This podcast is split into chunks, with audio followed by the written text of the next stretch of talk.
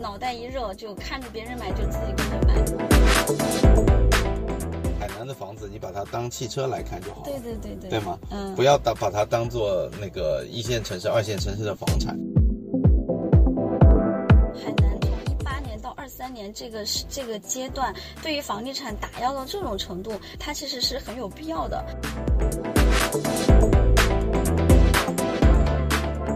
Hello，截胡不截财的听友们，大家好，欢迎来到新的一期节目。在上期呢，我跟海南这边的一位楼市的专家刘老师、楼姐畅聊了一下跟关于海南的宏观层面的一些情况。本期我们将进一步的去探讨关于海南深度的微观的楼市的一些内容。那么再一次欢迎我们的楼姐。 Hello，听友们，大家好，我是楼姐，我又来了。好，那我们的精彩继续。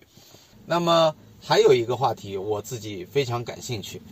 因为我我这两天住在朋友的房子里面住了两三天，我发现一个现呃，这个其实也不是一个呃大家不为熟知的现象了，啊非常普遍。就是海南现在一月份是旺季，嗯，不管是旅游旺季还是旅居旺季，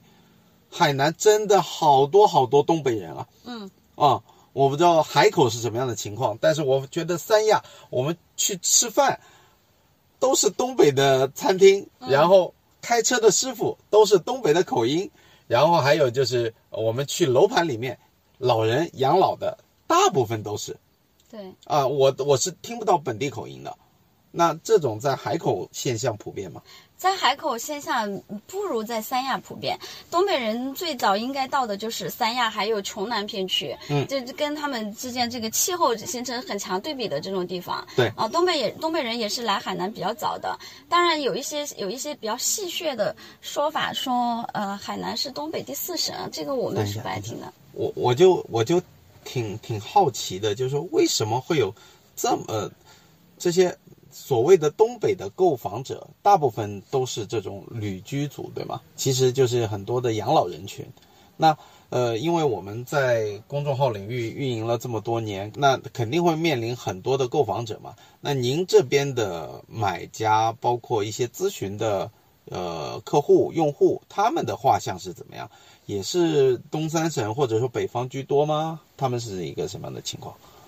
呃，这个就是要分城市来看了。嗯，在海口呢，呃，大部分还是，嗯，因为因为限购以后，海口和三亚同样都是五年的这个个税和社保，这就意味着，如果你是一个外地人，他没有对他没有到海南来生活过的，他是完全没有购房通道的。所以我们这边咨询过来咨询的，呃，像海口，它是嗯有人才引进，嗯，呃，人才落户。这种群体会多一些，啊，就是说你外地人他确实是有有想法说要因为孩子上学，还有因为工作的调动，呃，需愿意到海南来居家举家迁移到海南来，对这种群体是占有不少不小比例的，就人才引进的通道。对。 OK，还有一些是其他城市确实有投资，有有想要过来投资的这种人群，他们是在呃在找寻找这个城市的机会。嗯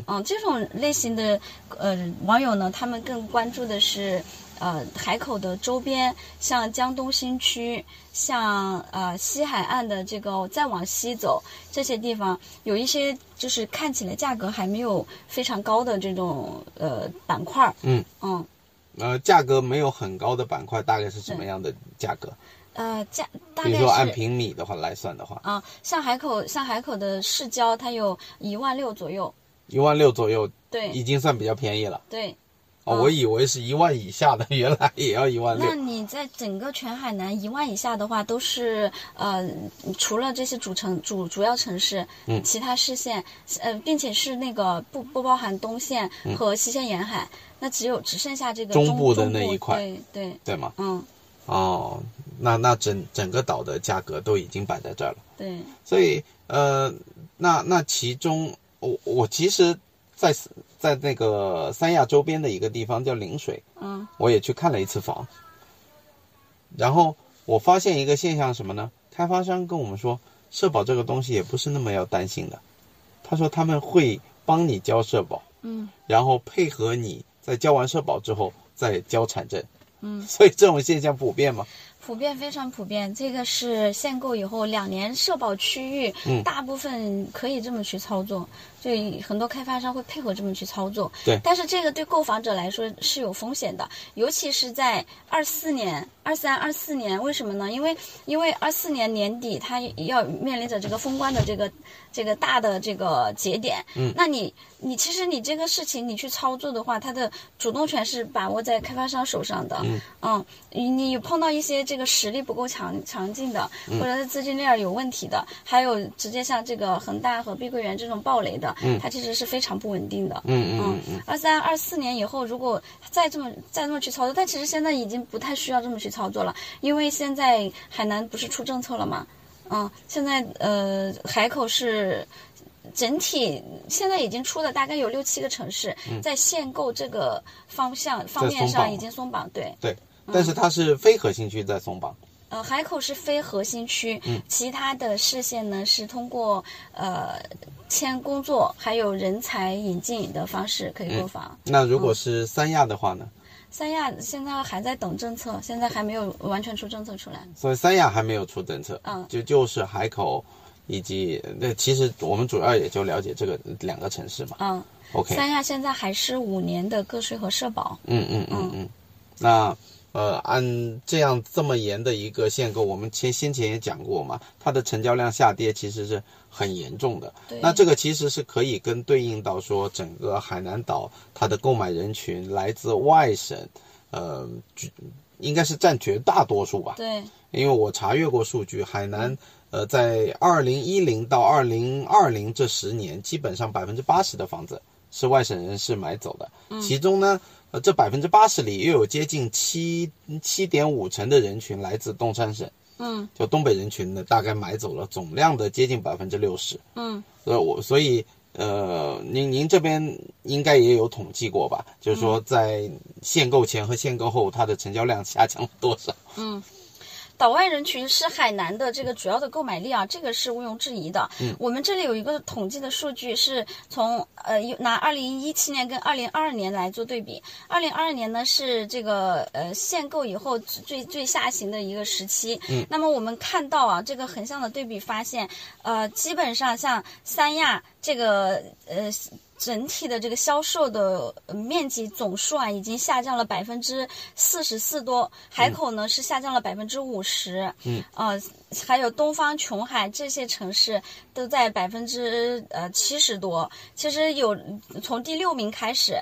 那么全海南一共是十九个市县啊，三沙三沙市现在没有房地产，那我们算十八个，十八、个里面有十二个它的下降的比例是达到百分之八十，我的那天！其其实也就意味着限购，因为限的是岛外人，嗯，哦，那也就意味着其实百分之八十左右的岛是岛外人在购买， OK，嗯呃，我这里因为我坐在刘老师身边嘛，我能看到有一个县叫琼中县，嗯，它的一七年跟二年对比是降幅百分之百，这是对怎么做到的？呃，中部的其实海南的中部的四个市县呀，它其实本身是不适合发展房地产的。嗯对它的高，首先第一个高铁不通，那你的交通其实是很成问题的。对那现在海口呃它的高速也在也在也在做也在发展，但是中部你你也没有经济其实非常的薄弱，而且也没有海景资源，所以这几个呃中部的四个市县从呃从一八年以后呢，直接是呃规定就是只有当地只有这个市和这个县的户籍的人人员才可以购买。嗯嗯嗯嗯嗯，所以琼中这个地方是非常典型的，它它其实不具备说我岛外人你到那里去生活去干什么，哦它城市非常的小， ，OK，嗯，没有娱乐，没有这个生活的配套，什么学校啊、医院啊这些都非常的欠缺。那所以像你说的，只有当地人可以买，你海口人去呃中部四可四以买县不，可以买，可以买对， ？OK，嗯，哇，我的天呐，那那就是我我我脑子里感觉这四个市县就是以农业为主了。呃，没几乎没有产业，对吧？对然后然后人口也非常非常的少，对因为别看海南整个好像在全国人民里面旅游人数是遥遥领先，但是整个海南省人口只有一千万，对，海口两百多万人吧，呃，海口接近三百万，接近三百万，嗯然后三亚才一百万出头一点点，嗯，所以整个人口量，这个放到一线城市来讲，就是一个区的量，对，所以人口是非常非常少的。嗯嗯，但是但是海南的这个人口吸纳的这个呃人口的流入的数量还是比较可观的，你我指人口增速是吗？对对嗯对，呃，我们第七第七普跟第呃第六次人口普查是二零一零年，对这个十年的时间呢，海南增长了一百四十多万人，嗯它的涨幅是达到了百分之十六多，嗯它相较全国来说，它的呃它快了百分之呃十十个百分点，就全国平均增长大概在五点几，对然后海南增长了十六点几，对这不很明显吗？东三省人口负增长啊， 对因为因为呃，我们前面说过了，百分之八十的房子被东三省的朋友买走，呃，百分之六十被买走了，剩下一些全国各地的投资客也好，呃，退休养老人群也好，嗯，那这么多的人涌到海南，那无形的就是有进就有出嘛，那些地方的人口就在无形流出了。对，啊，而且呃，讲到这个人口流流进流出的情况啊，其实我我发现一个现象，就是说我今天我们约的地方在万宁附近，对吗？在陵水万宁当中部，气候已经跟三亚有天壤之别了。我竟然穿着一件长袖呢。嗯刘老师说我们见面的时候录音要穿暖和一点，我说三亚很热啊，我说穿的短袖，我想我穿件长长袖就够了。结果发现我冻得瑟瑟发抖。所以整个海南岛它的气候，呃，它有一条呃自西北往东南切的一个线，好像这这条线一切割，温度气候完全不一样。呃，说是这么说，但是这这两天的气候还是比较极端的，因为对北方也是在大降温，对所以这个冷空气它，呃呃今天这个万宁跟海口是差不多的 OK 还是比较冷，嗯 OK，所以呃，我我是为什么说这个呢？就是说气候这个因素啊，就是真实的体感。我在海南岛，我们单单只开了一百公里来这里录音，就感觉没有在三亚待的舒服了。那可想而知，现在东北三省现在平均温度应该是负二十度以以上吧？嗯，那那那他们过来想要一个春暖花开的一个地方，我觉得非常能理解这种心情。对啊，三亚人口在呃海东北人口在三亚，他们有很多这些特比较特有带有他们东北特征的这些生活方式，嗯，比如说呢，他们呃也开了很多三亚人、呃东北人的这些呃特产的店，嗯还有这种专门供面向东北人供应的大超市，卖的都是他们的特产，对，嗯，呃，在三亚，我所知道的有不少的小区，在吉阳区。吉阳区呢，它是呃也算是三亚的老城区。对嗯，有很多小区都是东北人比较扎堆的地方。对，嗯，比较明显的是这个夏季跟冬季的人口，嗯，变化嗯差差别非常大。可能夏天停车场里就没有几个车，嗯一到冬天呢，那小区周边都会开始堵车了。对对对对对嗯对，而且呃，那个据据就是这就是典型的候鸟嗯那个生活方式嘛，对对就每年的十一月开始到第二年的四月，然后就会生活在三亚嘛。对，然后我我我比较震惊的是，在三亚能看到黑龙江的那个哈黑龙江的派办出事所处，，办事处，派啊办出事处对对对对，他嗯竟然能这样子跨辖区直接把办一个嗯办一个点在这里，这种事情在全国是闻所未闻的。嗯，它一开始三亚能够吸引岛外人，开始就是因为这个呃气候的原因。嗯但是其实后来慢慢的，它不光是吸引东北人，对你现你你也你也知道，就是像您住的那个小区，嗯还有三亚市区的一些楼盘，他们其实客户有好多是来自北京的。对，嗯，那呃，刚刚讲到，就是说我们现在暂住在朋友家的那个小区阿那亚那边，嗯，我觉得至少有百分之四十以上是来自北京嗯的。对我们今天所在的这个旅居盘，刚刚也他们也告诉我说，北京客户可能占到四分之一。嗯四分之一。啊对，还有三亚市区有那个北京的开发商，像国瑞那个项目就很多都是北京过来的。嗯嗯嗯嗯，除了三亚这个东北人这个特征哦，嗯那在其他的地方，像呃澄迈，澄迈这个地方其实也是大量的这个候鸟族群嗯在这边买房，然后夏天没有多少人，然后冬天那边也非常的热闹。嗯嗯，你像像西边西线这个临高，嗯，儋州。像海花岛这些地方都是这种情况，嗯，但是其实东北人他们都都往三亚走，嗯嗯嗯嗯，那可能有一个聚集效应嘛。对，那像您刚提到的，像其他的这些市县，包括什么海花岛，海花岛就是我们的那个那个皮带哥的项目，对吗？对恒大造造的一个非常大体量的一个小对区对嘛，对，其实海花岛，我我我们我从个人的角度来说，我认为它其实它是一个。它是一个非常有有理想主义情怀的一个嗯很、很宏宏大的一个项目。如果它能按照当时的这个设想去正常去去顺利的去落地去运营的话，它对海南的西线的这个带动作用是非常大的。是呃，我们曾经经历过海花岛它那个销售的一个最最火热的一个一个场景，就是海花岛第一次开盘，呃，恒大几千员工，所有人不管你是什么岗位，你是做工程的，呃，做这些呃所有的岗位的人都要去做接待，嗯，一个工作一个一个恒大的员工可能要接待一车人，嗯嗯，他们包了好多飞机、好多车，全岛从海口三亚的机场把这些人拉到海口周边的这些酒店都已经住满了，嗯，然后把这些人一车一车的拉到海花岛去选房，嗯其实海花岛呢，呃，它的。它的这个规划的是一千六百个亿的投资，据说它完成了八百个亿。嗯它所有的这些投资都在呃一号岛是做配套的。嗯呃我们现在能够看得到，就是它的这些呃呃娱游娱娱乐游玩设施，它里面有博物馆，有水上世界，对嗯，其实都做的都非常的漂亮，嗯，它它它要是把它运营好的话，我觉得应该能够比肩广州长隆，嗯然后它的二号岛是住宅，三号呃三号岛是住宅，二号岛是公寓，嗯，所以其实它上面的公寓是呃按编号已经能编到二二一二百左右，嗯就是它可能有二百多栋二公百寓多栋，对对对对嗯嗯对，嗯非常的密集。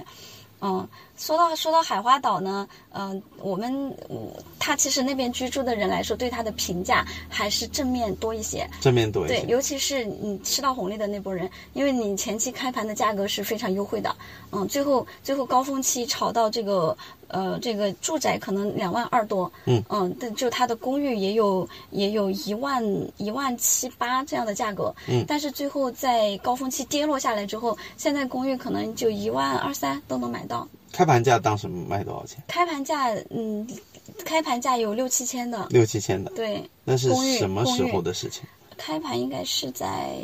一一一一八年左一右，八年左右，嗯嗯也就是恒大最巅峰的时候，不是在一八，是在、不是在一八一六一六嗯一六一六到一八那一段时间，对对对反正就是恒大在大速扩张的那个年代嘛。对对嗯对对对啊，，那它最终呃包包括类似像海海花岛这种，呃，我我记得在陵水附近有一个日月岛是从融创开嗯发的，也好像就是没有半嗯做路起停来了，对吗对，都做不起这个来是这个是嗯，它是可能人家其实其实这个是主要是因为环环保的环保原因的整治嘛，对，就是说是填海被被禁被禁禁止了，但是你这个原来它是审批通过的呀，对嗯对，这个就是一届政府班子，然后它就一届政策嘛，然后等到换了或者说中央要做一些整治的时候，它原版就推翻嘛。对，所海以口还有一个如意岛，如意岛嗯啊、葫芦岛，我知道有很多，对对对对嗯反正基本上都处于要么就是没有完成，要么就是半吊子的一个情况对。其实海挺花惋岛惜的对海花岛最终呈现的结果是，它其实对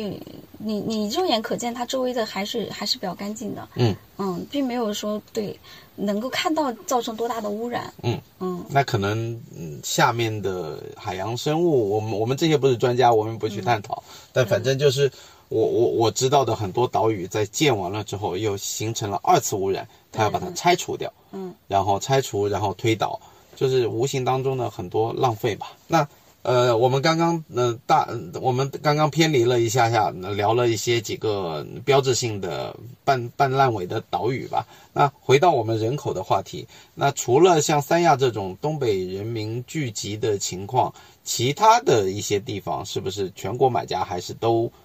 普遍存在？对对，嗯嗯，西北的，呃，华北的，还有北京，嗯但是华南可能会少一些，都得带个北字。对对对吧对，北方的多，我自己的体感是感觉好像长江以北的就会逐渐越来越多。对呃，因为长江以南的本身气候也没有那么的极寒，对对，他们对也也也不需要。那是的那而且我跟我我前两天跟朋友开玩笑说，在海南最难看到的就是广东的人，对几乎就好像没没有，嗯，对。是吗？是的，广东广东的人对海南，因为我觉得曾经海南是广东的一个呃一个市一个市嘛，对对对，嗯，所以没没什么必要过来。它因为它可能气候方面还是有一定的相似之处，对气候饮食，但是呢，你这个城市的这种发展是远远不如那边繁华的，对对对所以它可能是没有吸引力，对，嗯，特别是在气候上面，如果你说海口的话，海口的舒适度甚至还不一定能有惠州啊，或者是，呃，广东南部的几个市的那种舒适度吧。因为我我我去过海口一次，我印象当中海口非常的潮湿，嗯，是这样吗？我自己是非常热爱海口的，啊，啊，我在海我们纯聊气候，我们纯聊气 候，呃，我我在我去年呃就是，呃有一个冬天啊，我非常难受，嗯因为那一整个冬天大概有四个月的时间，它温度低，嗯并且没有没有几个晴天，全是下雨的阴雨天气，很潮湿，对很阴冷。在海口呢，呃，你看天气预报是十度，但是它的体感比北方的一二度还要冷，它是非常湿冷的，湿冷吗对，啊，这点这点我们在上海来的人民是知道的。哦，啊呃，所以现在一月份海口的温度只有十来度，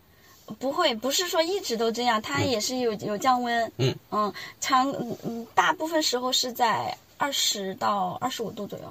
啊，嗯现在还能达到二十五度。对，今年这个冬天一共就有两次比较极端的十度左右的温度。 OK，嗯 o k 反正据说有有一段时间，有一部分海口人民还要穿羽绒服，是啊，我我们穿羽绒服呀，我今天都带了薄羽绒服呢。 这个是这个是很多人不敢想象的，说海南岛还要穿羽绒服。对，尤其是所以这个跟你在选你选房的朝向也有有很大关系。嗯就如果你你在海口尽量选择朝南的，朝南的毕竟阳光充足一些。嗯嗯我嗯我自己原来是朝南的房子，嗯其实感觉蛮舒服的，阳台有阳光。后来我换的是一个朝东的，那嗯 OK 冬天它的它的这个日照很短，并且这个东东东东西的这个透风啊，导致它非常的冷。非常的冷。嗯，所以在哪怕是在海南岛，它其实跟呃全国大部分的呃城市一样，也是喜欢买南北通、对，朝向朝南的房子，是的，是啊的，嗯，这不是一个嗯，这这是一个普遍现象。OK，对。 OK，那么呃，那么既然人口，我们刚刚也讲过，六浦跟七浦之间的人口，海南整个岛涌入了这么多人，还有一个很重要的话题，收入和产业。嗯，因为目前我自己体感下来，我感觉海南的产业比较薄弱。嗯，然后呢，三亚就旅游业，可能为数不多的产业主要是集中在海口吧，因为它省会。而且跟呃我们内陆就是连接的比较近嘛，嗯，所以呃您您作为在海呃海南生活了十几年，你有感觉它的经济发展的速度在是在一个增速呢，还是说改观的很大？过往的这么十来年来讲，以及包括对未来你的看法是怎么样的？哦，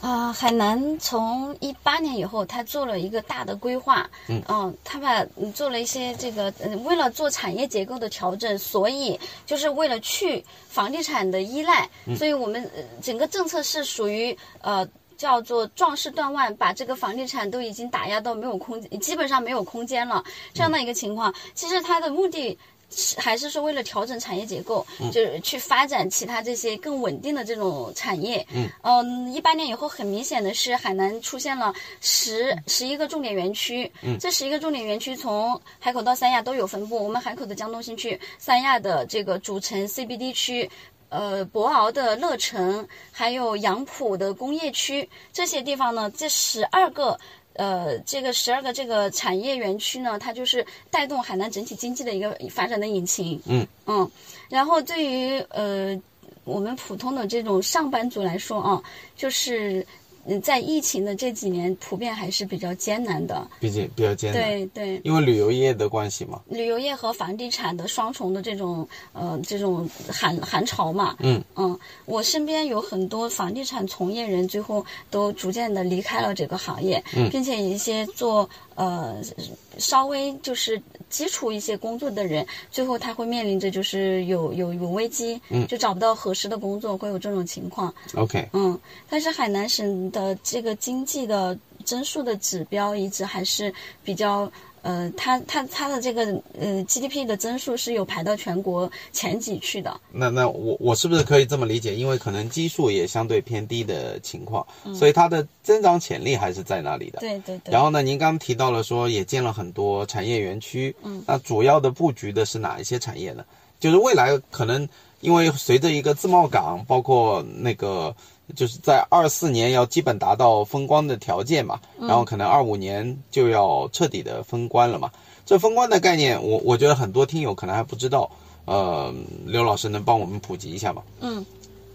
嗯，海南现在是在全岛建设自由贸易区。自由贸易区在全国来说，它它不嗯不是说特别稀有的一个一个事物。嗯。但是自由贸易港呢是呃自由贸易港，我们全国只有这个呃澳门、香港，香港，嗯，还有现在珠海的呃长横琴这个区域，嗯嗯在做。包哦，括那海一些南小的，像上海也有自贸区，但是哦规模没有那么大。对，海南是全域建建设自由贸易区和自由贸易港。那在嗯，二零二五年呢，要达到一个就是封关的一个硬性条件。嗯，在这个封关的概念是。一线放开，二线管住，就是说你我们海南是在境内关外，嗯那你岛呃关外的就是这些货物啊和人都是可以自由进来的。嗯嗯，那从海南进入到我们我们内陆地区是属于一个进出口的一个关系，就嗯要到时候征是要进行加关通税的。对，嗯嗯，但是它的政策是属于免很多免关税的政策，比如说呃一些原材料的加工，那从国外进口的原材料你到海南来加工，嗯你的加工之后你的那个总产值超过了多少百分之十五还是百分之二十五，那你再出口到呃这个我们内陆地区它是免关税的，嗯嗯所以其实为了促进就是这个呃外资进来这边来发展，嗯嗯嗯嗯嗯。呃，我我们如果从消费者和居民的角度来讲，最大的实惠就是免税嘛。嗯因为大部分的进口商品，无论你是衣食住行，特别是大家比较可能关心的奢侈品啊这些东西，关税普遍在十几个点嘛，十五个点、十七个点左右吧。但是你的据说是将来封关之后，这些我们每个人有十万元的免税额，嗯，就你可以在海南消费，然后到时候带回内陆，十万元以内你就等于相当于打了八五折嘛，嗯，是这样一个概念对吧？嗯呃，它有一点区别啊，就是现现在海南岛外人的免免关税的额度是十万。嗯，哦，那封关以后，其实我们更期待的是一个日用品的这个免税清单。对嗯，就不光是我们现在去买的这些奢侈品，呃，日香化这些，那其他的日用品，还有一个就是汽车。嗯，哦。现在的汽车呢，它是呃有有免税的政策，但是它不普及，它主要用于是这个运营的车辆。嗯那你可能能省下来，呃，省下来，比如说一百万的这种进口车，它可能能省下二三十万的税，这个是比较可观的。呃因为越贵的进口车，它的税率越高嘛。对对对那将来在海南买豪车对，就会非常非常的便宜，嗯。是吗？嗯，有一个自由贸易港法，嗯这个法规还有这个免税清单，这些东西其实还没有最终确定下来。没有落地嗯，啊，对但是总的趋势肯定是往一个减免的角度嘛。对，还有包括我我也看了一下新闻，就是说它的这些企业所得税啊、个人所得税啊对，都在全国范围内的大幅下降。对，据说个税最高额最高的那一档只增到百分之三五，十五，对对对，对吧是你要像是在在内陆城市，我们是要最高增到百分之四十五嗯对的，对对，这个差距就非常大。是的。嗯，嗯，所以海南现在的这个市场主体的数量的增速也是全国已经连续四十多个月排名在全国第一。嗯，就是有有很多成立很多公司，嗯市场主体它包括公司，还包括个体，对，嗯，对，呃，我们知道嗯在前前一年多吧，有好多这个娱乐公司都过来， OK，嗯、我不知道你听说过没有，沈腾，嗯、还有徐峥，他们都有在海南来成立自己的这个娱乐公司，嗯，嗯，在哪交税都一样嘛，在 就交一个比较低的税嘛，是的，是这么理解。呃所以，所以这些我无形当中，这这这去年的政策一发布，包括一八年喊出这个口号，大家的脑子里第一概念还是回到房地产嗯。啊，还要来这里不停的买买买。对，所以这从这个从这个角度来说的话，海南从一八年到二三年这个是这个阶段，对于房地产打压到这种程度，它其实没，它其实是很有必要的对，它没有做无用功。不然又会过热了。对，它就是因为咔一下把这个刹车踩得死死的，才导致。才才能够让我们海南有一个这个调整的机会。其实这个调整里面最大的一个，嗯，一个一个结构化的调整，我前面有有还没有讲到，我觉得这个非常有必要，呃，把它好好说一下，就是这个安居房。嗯，我们我们海南的安居房，它已经走到了全国的前列。嗯我们现在去看，呃，全国前段时间是深圳有做这个人才安居房的计划，还有在其他的，呃，像您所在的城市有没嗯有这个低价的安居房？它不是安置房，它是面向大众的这种低价的这个商品房。嗯，类似也是保障房的概念，嗯，或者对说回迁房啊这种概念是有的，但是你说大批量的去推它，这嗯目前还是停留在政策口号上面，啊、或者说落地没有那么的体感那么明显吧。但是我我是听到外界有很多在喊出了海南版本的新加坡模式，嗯，对，对就是说类似新加坡的商品房跟祖屋两个双轨制嘛，是的，是嗯的。那是不是也是就是您刚讲的这一个话题？对，对吗？嗯我我我，他是在做一个呃结构化的调整，嗯，就是呃从二零。二零二零年以后，呃，海南呢开始规划安居房，并且它的见效速度非常的快。到二零二二年，已经有大量的安居房推向市场了，在三亚尤其明显。三亚我们的崖州就有保利万科、招商都有在做安居房，在海棠湾也有保利的安居房，三亚的市区，在海口非常多的安居房项目。安居房，嗯，它的本质它其实也是商品房，对但是它购买的条件是，第一个你要有这个当地符合购购房的资格，就是说你要有不限购。呃有要限购，要有这个呃户口，呃，我指的不限购就是说，你是在当地，你不能拥有过多的房房子，你可能是首套或者二套，是这意思吗？嗯，安居房的要求必须是第一个没有购房记录，你甚至于你买了再卖掉的有记录的就不行。还有一种情况是，你的家庭人均居住面积不超过三十三点呃几这个平方数。 OK 所以你你一家三口一百平你就买不了安居房了，九十八平你还可以买安居房。 OK，嗯，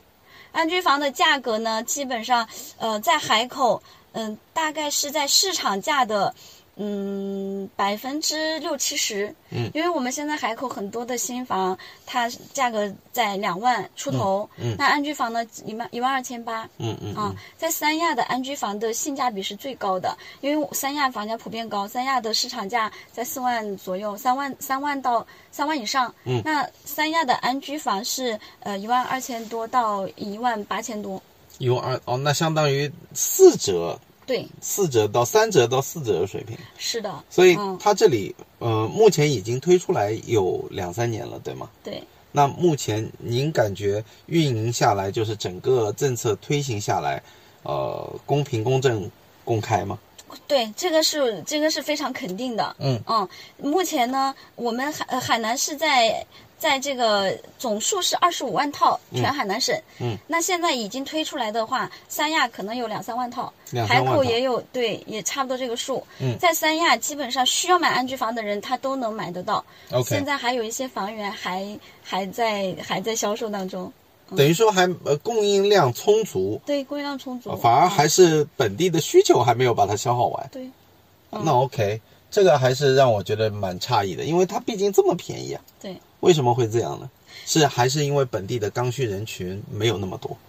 呃，安居房是从供应端去做的这个规划，嗯一块一个安居房项目，它从它从这个呃划地的时候，它已经定好了你的价格，嗯对定好了你的配套，嗯，所谓然后的指导价格，对，所以地价相对也是以相对政府让利了，嗯嗯嗯嗯，其实就是在政府在土拍的这呃个，他们的不是通过土拍嘛，是啊、是开发商过来竞拍的吗？嗯，从从从这个外部来看，它有做了竞拍，嗯但是实际上呢，安居房是相当于是很多企业你要到海南来做项目拿好地，嗯它的一个门槛。 OK，就是说配套，对，我懂了，我懂了，哦配套就像商办的面积要达到多少一样，你安居房要造多少，你才给你商品房的配额对，啊，是这样的概念。是的所以这里我经常听到就是保利，保利为什么他能拿那么多项目？他可能安居房造的多，是啊，是保吗利二三年在全海南拿地也是排第一的。嗯嗯嗯，这些嗯都大央是企嘛。对， OK，那么安居房这个推行下去，其实真的也算是一个非常利利民的一个政策。是啊因为很简单，你你以三亚为例，它的如果按三四万的商品房，是当地的这个收入，我觉得严重脱钩的，对，对吧？呃，这里这里这里海口的嗯收入没怎所么样谓啊，因为海三亚当地人不买三四万的房啊。那他们 不买，但在安居房之前呢？在安居房之前呢，三亚有一个呃特别有意思的一个呃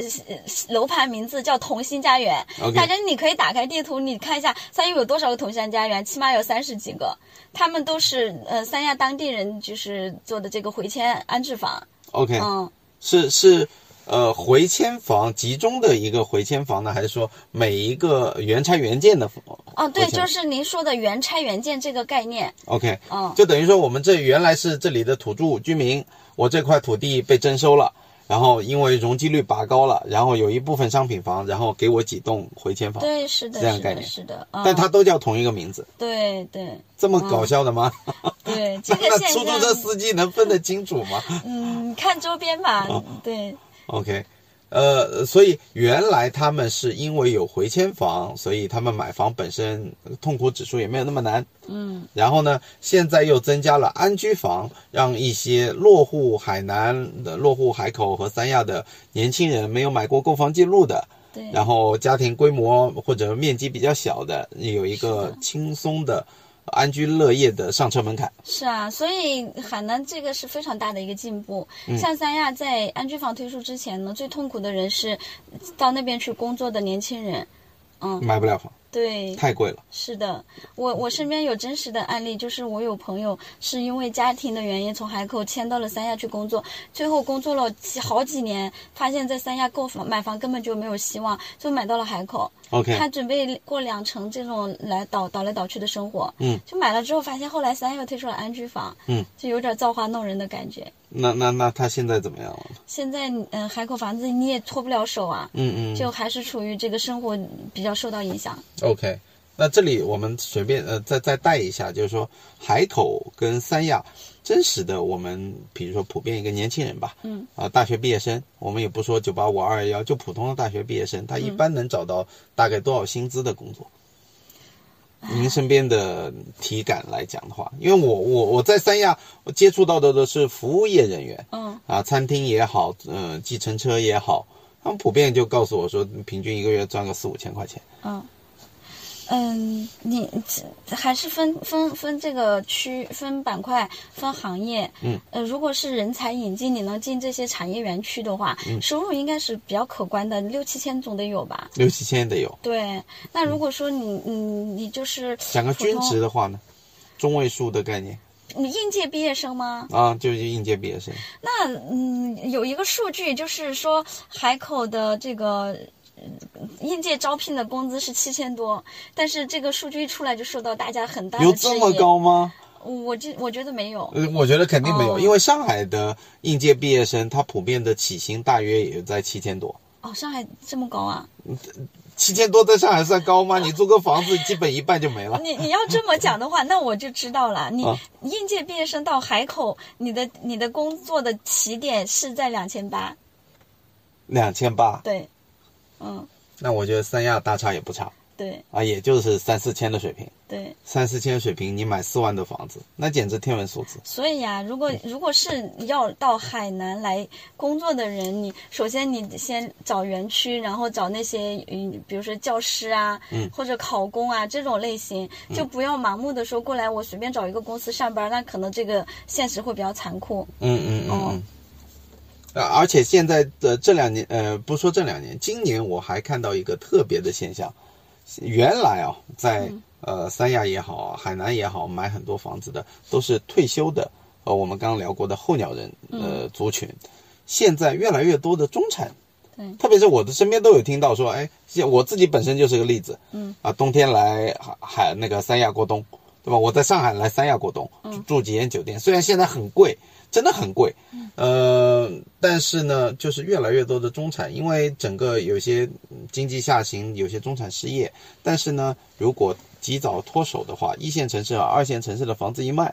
你来三亚，如果说你持币来三亚买套房子住，想要过个类似呃，就这这我英文叫 gap year，中文就是一个断档期吧，让自己休养生息一年两年，我觉得他们是完全负担得起的。嗯，所以我不知道您这边的客户有没有越来越多的这种现象，就是拖家带口来到这边的中产家庭。嗯，那现在有一个网络上的流行语怎么说来着？叫呃，原来的中产坑死的三件套，就是说哦，呃，大厂上班，老婆不工作，然后小孩读国际学校，还有背负高高房价。那现在这些东西大家都知道，无法就是无法继续下去了，高房价那就卖掉呗，嗯然后小孩国际学校不读了呗，都躺平了嘛。现在的新中产三件套， 我不知道您听过没有，叫身上穿件死猪鸟，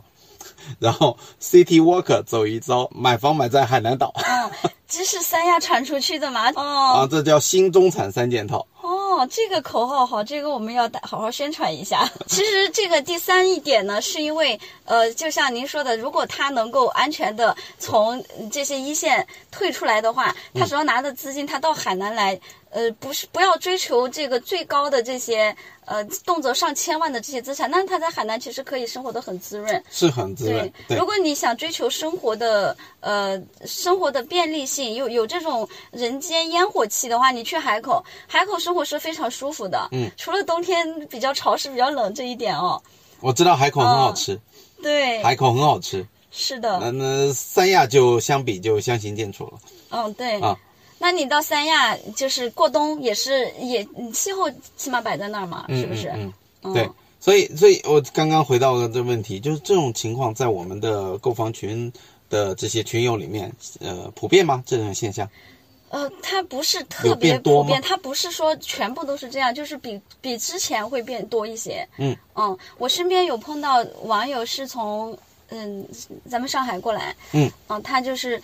最去海口找最好的产品，嗯。他可以，可以，我们嗯，就是这些购房者，他们我觉得他们还是相对理性的，他不会去追求呃最最高价的那些板块儿，嗯但是他他会被那些好的产品打动，嗯，这个也是海南这边的一些变化。就过去海南就卖资源、卖气候，对他们有好的产品。对，嗯，那现在不一样了，现在也有一些开发商到海南，他会去做一些就是比较升级的、比较符合现代的这些居住需求的这样的产品。嗯，我身边有上海网友，他是过来看好这个，嗯、这个当地在上海就已经很有名气和口碑的开发商，嗯在海南又是在海口的一个新区盖的这个项目，所嗯以他看完了之后，他觉得价格太合适了，他在上海买那个项目可能要嗯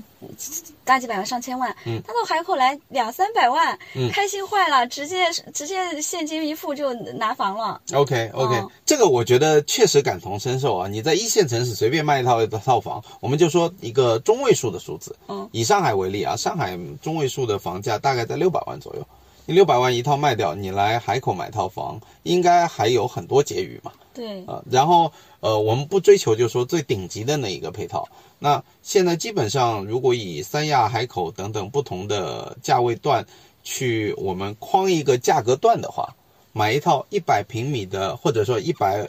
一百五十平米吧，嗯非常舒适的三房，也不是说顶级地段，还不错的。海口三百万够吗？三百万啊不太够，一百五十平三三百万只是那个呃就是刚好起步的这种产品，那可能要到四百，对四百左右，五百万的嗯真比比皆是，五百万的比比皆是。对。那就是说买到海口买到五百万，已经能买到改善的，呃，差不多相当高的一个水准了是的，是的，嗯啊。。然后如果在三亚的话，可能要再加一些预算，要到在六嗯三百亚，万、你好住好一点的话，得要呃六七，百，一百五十平是吧？呃，一百五上下吧，比如说一百四、一150上百下五、哦，那得得六百万起步了。六百万起步了。对，那如嗯果再想要退而求其次，再降点下来，如果要买个四百万预算，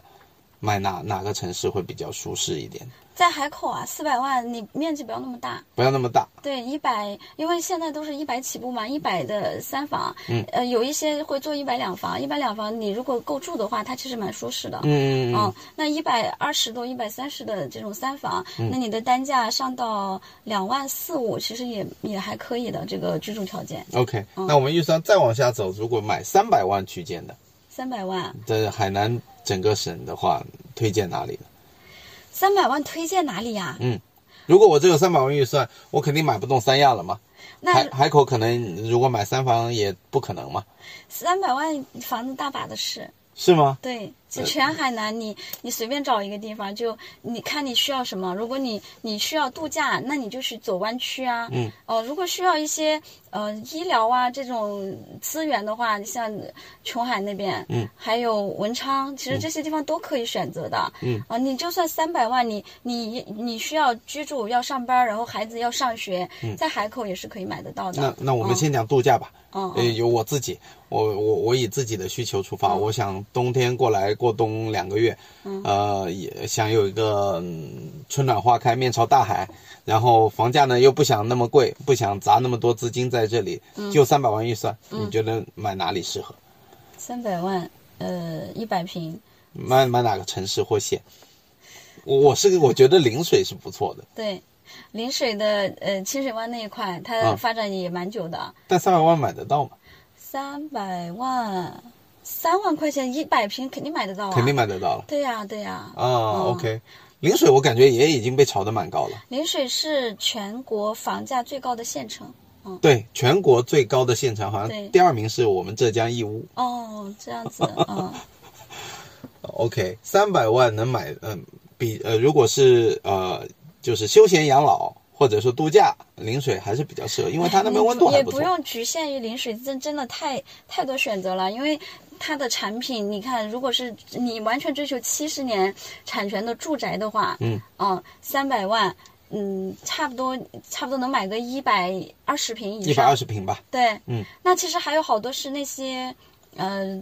产权是酒店，嗯，还有一些商业的 loft 这些，其实嗯选择面很大。但是嗯我我们可能是在上海待惯了，就是对于这种商业属性的，天然就有个抵触心嗯理。我不知道在海南就是购房者怎么看待这类产品，嗯，因为商反业它的呃各种水电煤成本、税收，将来你想，因为我们考虑到将来二手房要变现嘛，对，二手房变现，商业的税就比住宅要高得多嘛。嗯，在海南不一样，因为前面我们有私下有交流过，海嗯南除了海口和三亚，其他的城市通通没有二手房市场，甭管你是住宅还是商业，都是一样的结果。反正都卖不出去，，对 然后一样的住宅限 购，商业不限购啊。嗯然后商业的产权是酒店，它是它之前是限的，现在也不限了。它产权是酒店的产品很漂亮的，对嗯，对，对。然后像那些 loft，它的起价非常的低，就一百万都能买得到。 ，OK，嗯，呃就比较小，对吧？对。啊，呃可能是因为它商业属性的关系，所以它本身拿地的成本就很低嘛。对 OK，所以反正也将来都卖不出去，不要再太在乎它到底是住宅还是商业。是啊，但是如果你有小孩，也将来可能要涉及到一些读书啊什么你的啊在海口，你肯定首选还是住宅。住宅。嗯，对，三亚因呢为海口主城区它有二手房市场啊。嗯你需要变现的时候，它还是可以卖得掉的。嗯，嗯，如果在三亚呢，在三亚，在三亚的情况就太多了。就太多了。对，三亚的主城区还有三亚湾、海棠湾，它现在都有这些嗯七十年的这种住宅，但 OK 是其实还有一些商业它是卖不完的， OK，嗯，卖卖不完是什么概念就？是嗯很大的供应量一直在那里。哦，我我有看到，反正嗯那些什么楼盘一拉点字，你在贝壳上随便一点，嗯进去的户数都是，别说什么几百套，一千套都不止对，有个两三千套的这种，嗯，所以供应量真的很吓人。对，那么，呃，我们我们最后我们来快速的去给听友们梳理一下，我们就讲两个城市，也不讲多，就讲三亚跟海口、买房逻辑是怎么样的，我们笼统的来归纳一下。嗯嗯嗯，先从你熟悉的海口来好聊起啊。，在海口，呃，一个一个岛外人，你到海口来买房，首先你要符合购房资格。嗯现在的购房资格是主城区是限购五年的个税和社保，嗯出了主城区是两年的个税和社保。那如果你你你你，就如果你不是在这边工作，你是刚来的，那你可能要走人才落户。人才落户呢，意味着你可能有一个人你要放弃呃原籍，那你要落到海南来户口落户，其实是很方便的，就只要是有这个本科以上。的这个呃文凭都可以很好落户。那现在还有一个就是，如果你不落户，那你过来工作，你的工作是签在这些呃世界五百强的企业，还有总部企业，你签完之后马上就可以买房。首先要解决这个购房资格的问题，嗯，购房其资次，格，对，嗯其次，那么你在选房的时候，首先你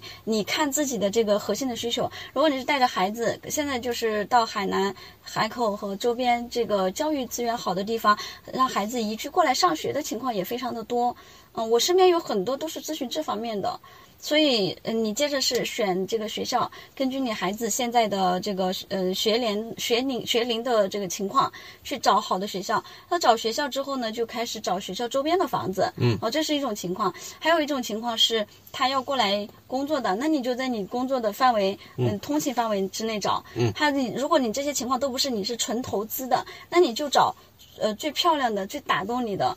嗯，但是不要太偏，不要偏到这个呃郊区去了，那个地那地方不要就太只偏是什么概念？那我所以我们说以海口为例嘛，我知道海口有四个区，嗯嗯对嗯吗嗯？那四个区它大概是一个什么样的范围是相对比较安全的领域？呃有些什么界限嘛？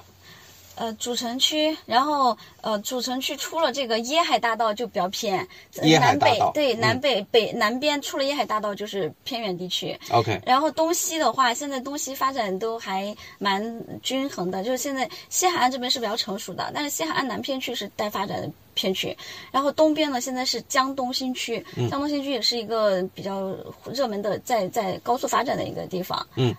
所以但是有一点就是比有一些它是属于南边非常偏远的南边，但是因为它在南渡江以东，它也。把自己称为江东，但这个实际上它是不是核心的这个江东的概念？嗯嗯嗯哦嗯，嗯，那海口的购房购房逻辑，嗯您觉得还有什么我？嗯，就是基本上海口是沿着海岸线对，来发展，然后嗯呢，东西海岸线一路贯穿，然后呢，如果往南面，南面我简单理解就是往山的方向去，呃对吧？算吧，呃，算吧嗯中。间然后就是越来越资源薄弱，对，然后现在比较成熟的区呢是在哪哪里？嗯，就非常成熟嗯熟的区成熟的板块，第一个是滨海大道、国信大道，呃，紫园片区这种有好学校的，还有西部岛，嗯、海淀岛，然后呃主城区啊，就是不是龙昆龙昆南这个这一片这些地方，嗯这些地方是相对成熟的，成熟的，对。呃，海口的城市它有没有老区、新区这种概念？非常明显，非常明显。对，哎那老嗯区现在在没落吗？还是说城市更新也有跟在有上？在有在旧改做做做更新，嗯，呃，所以老主城区呢做旧改腾出来的地，它其实也是比较房价也比较贵的，嗯嗯嗯嗯。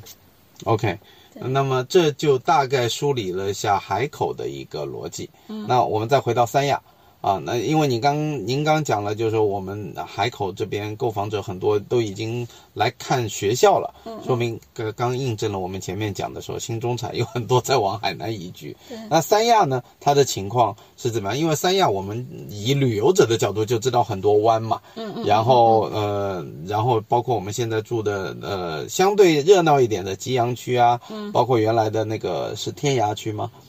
嗯，天涯跟吉阳是连连起来的，嗯嗯对啊呀呀、，就就是相对人口密度比较高嘛。嗯然后你再往再过去的这些海棠啊，包括有一些我们都叫不出区名的，就是以旅游主打的。那整个三亚的购房逻辑也是沿着海岸线，对吗？三亚它呃每一个湾之间它的距离更远，嗯，呃牙洲在最西，牙洲最在西最嘛嗯西，对，海棠在最东，海棠这边呢是房价最高的地方，哦，那你三亚像三亚湾，三亚湾所有基本上这些海岸的一线基本上都没有了。嗯，全部开发完毕了嘛？对，所以你呃就是呃四五万，那你可以考虑就是更接近海景资源的，嗯，哦，在也海棠还有三亚湾，嗯，对，那在崖州的话就价格就比较友好一些，嗯就两一一两万多的这个商品房，为什么还会有一这样？万多就呃因为崖州是新区啊，是新区，对对对，人非口常还新没的新有导入区，对，嗯嗯。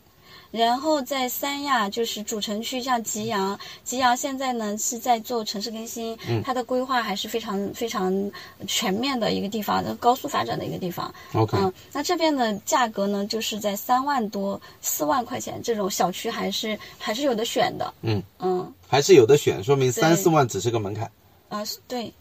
嗯。哇，所以真的那你那那还有一个一条路，就是看大家愿不愿意去走，就是二手房。二手房三亚、海口、三亚现在二手房都是属于简陋的一个状态。二手房我，我、嗯知道说是跌的蛮惨的，对呀、啊，三亚的二手房。对啊呀但三亚的二手房的流通没有海口那么强，对吧？你如果是拿来住的，嗯，你你买次新房，我觉得没有什么问题。但是你要是说你持有之后，你还想再转手变现的话，那我觉得不太看得到希望，为什么？因为因为嗯，因为三亚它供应一量直很以大来吗。对它的二手房市场就没有什么二手房市场，嗯因为你岛外人你过来是买旅居的，他是要住的舒服的，嗯买新不买旧，对不对？我们二手房大部分还是由刚需群体去消化的。对，哦，那你以后这安居房摆在那儿，嗯谁还买二手房呀？但是嗯像您说的，如果我我是早些年买的一个相对有，比如说稀缺资源海景，嗯嗯它房龄老了，嗯但是我我这么多的海岸线基本都开发完毕了，嗯，我也没有海景房了，那会不会这些产品会相对有支撑呢？呃，我嗯房价房一个房子它的价值的周期是不是在十五年左右达到这个顶嗯巅峰嘛，然后再往再往下走就要往下走了，是对不是？对对嗯，所以你这些地方其实如果它的配套也没有说特别好，嗯我觉得哪怕有个海景也撑不住。对呀、嗯嗯因为 OK 因为一开始你人家买新房也是希望说能保持增值的，最后受到了这个市场的教训，那你接下来你再去接盘的人，我觉得会更看清楚这个事情。嗯，嗯呃，教训已经好几波了，所以他们也应该，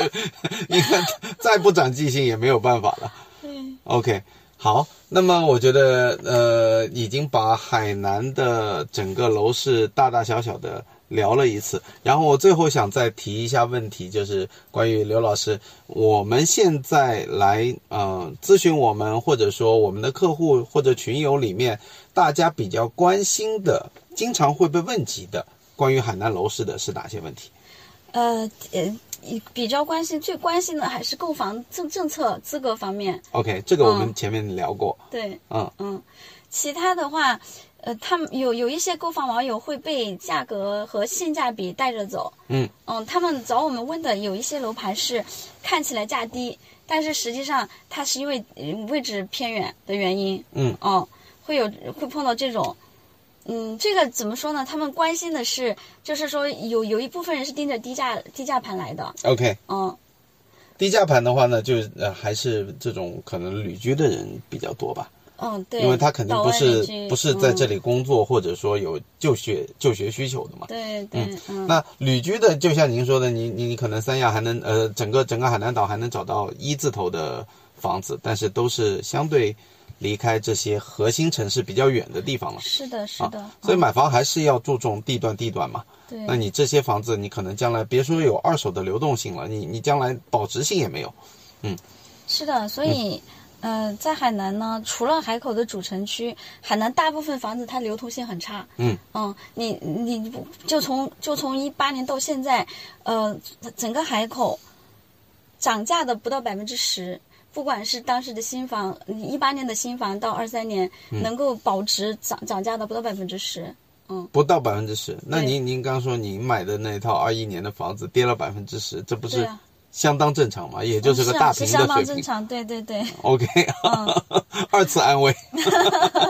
OK，那么呃，如果说问到的主要都是一些政策层面，还有包括它的地段层面，嗯呃，给我们的听友最后再来嗯、有没有什么忠告可以给到大家？如果说要考虑海南的楼市，不一定要买啊、嗯嗯有什么忠告要告诉大家？呃，第一个呢是，就是我们接着前面来说，就是海南的房子流通性差，嗯、它不具备这种金融属性，保值增值还是比较难的。就自己住，对你就是住就对了。呃嗯。然后第二点是，你你要来买房，你要找到非买不可的理由，千万不要脑袋一热就看着别人买就自己跟着买。嗯嗯，一定要想清楚，就是我这个房子我非买不可，我买了它，它它给我产生的呃，不管是旅居也好、养老也好、度假也好，它的价值呃能够充分发挥的，你再买。嗯，一个月一年就住几几十天，也就一两个月这种，其实我觉得可以，你先体验。嗯，嗯，租一套，嗯对呀、对呀、因为租房也不贵嘛。对呀、哪怕现在旺季贵一点，我觉得花这么一点点代价，比你花上百万的去直接真金白银掏出来要好。是啊，那嗯你如果是这种普通的家庭，在资产配置这面，如果你你把这个呃资产配置到海南，它可能就是一个消费品，一嗯个一个一个消耗品。我我我们刚刚私下也聊，我说海南的房子，你把它当汽车来看就好了，对对对对，对吗？嗯不要当把它当做那个一线城市、二线城市的房产，对。它确实没有金融属性。还有吗？还有第三点，我觉得还是比较重要的，就是呃，那你来了解海南房子的时候，如果你碰到一些低价诱惑。呃，打非常非常低的价格打特价的，那一定要谨慎。嗯，海南还是有不少的这个买房碰到掉坑的一些案例的。嗯嗯，其实哪怕就是从我们刚刚呃先前聊的话题，你没有碰到坑，但是你碰到错的周期，你也血本无归。对，所以还是要在这个重重大决策前面要深思熟虑，多看看我们楼赛的公众号的文章。嗯，这个好，这是我对筛选出来的良心的公众号，绝对不是营销号，对吗？是的，是的，